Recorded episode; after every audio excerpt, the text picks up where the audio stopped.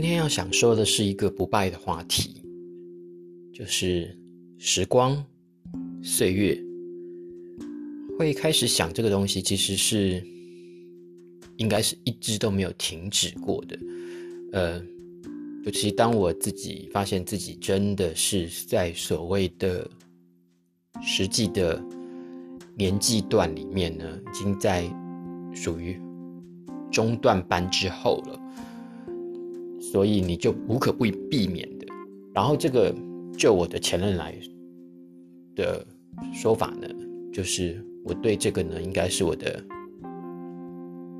的软肋吧，就是我永远都没办法逃离这个，这个是应该是我的最最最无法逃离的一个一个现实，然后会还在今天这个时间需要在。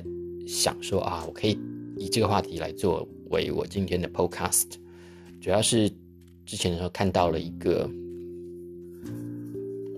朋友在 Instagram 上面呢发了一个说哦，他老了耶，真的老了。他这一年最常跟朋友聊到一句话，就是觉得自己老了。然后呢，事实上他只有二十五岁，他觉得他自己有很多的感慨，然后。除了现实之外呢，然后心理啊，但是他一直还想要保持保持初心，然后过分的呃有以及他那一直以来的执着，然后写了很多这些关于他自己在这个年龄段所说的话。我当然以我现在这个年纪来看的话呢，我就有点翻白眼这样。If I can be honest，然后我就后来在。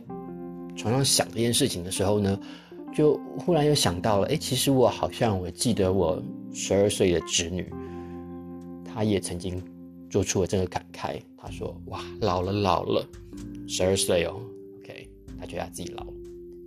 二十五岁的人，她也觉得她自己老了。这个其实都是跟之前的自己在比较。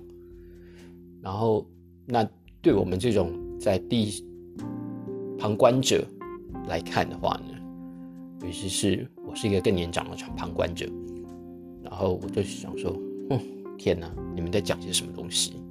拜托你这些东西。然后后来我又在想另外一个层次，也是相类似的。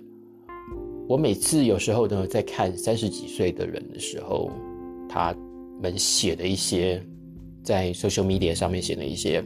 Po 文啊，或者是他们的一些感慨，我就在想说，妈，这个是什么东西呀？怎么又不好笑，然后又很没有怎么怎么样的呃连接？这样他们在知不知道自己那个时候在想些什么？但是吊诡的是呢，因为比如说 Facebook 来说，它有一个 memory，它就会告诉你说，几年前几年前你发生了什么事情的，今天发生了什么事，呃。我往往呢在看到我十年前的自己发出的贴文，然后我现在在看的时候呢，我就一看，天哪！那时候以为自己很酷，然后就是 share 了这个故事或者 share 了一个笑话，现在来看，我就想真的是不好笑哎。然后你的幽默感怎么这么不灵啊？这样，就是以我现在的眼光来看，所以我就能够了解到，OK。其实每一个生命阶段呢，你都要在做同样的事情，这个也让很多的，无论是我们觉得是什么知青啊，然后什么东西，我我我一直在想说，哦，你其实三十几岁的他们跟三十几岁当年的自己，其实又有什么样的不同呢？你还以为自己那时候是超越了同样年龄层的当时的年龄层的同才。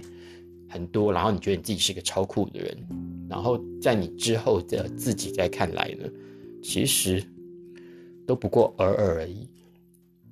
岁月真的是一把杀猪刀，然后岁月是琥珀，岁月是所有我冲不破的界限。我后来再看。我在十年后，如果我在听我现在的这一段的自我坦率的表白，难道我不会嘲笑我自己吗？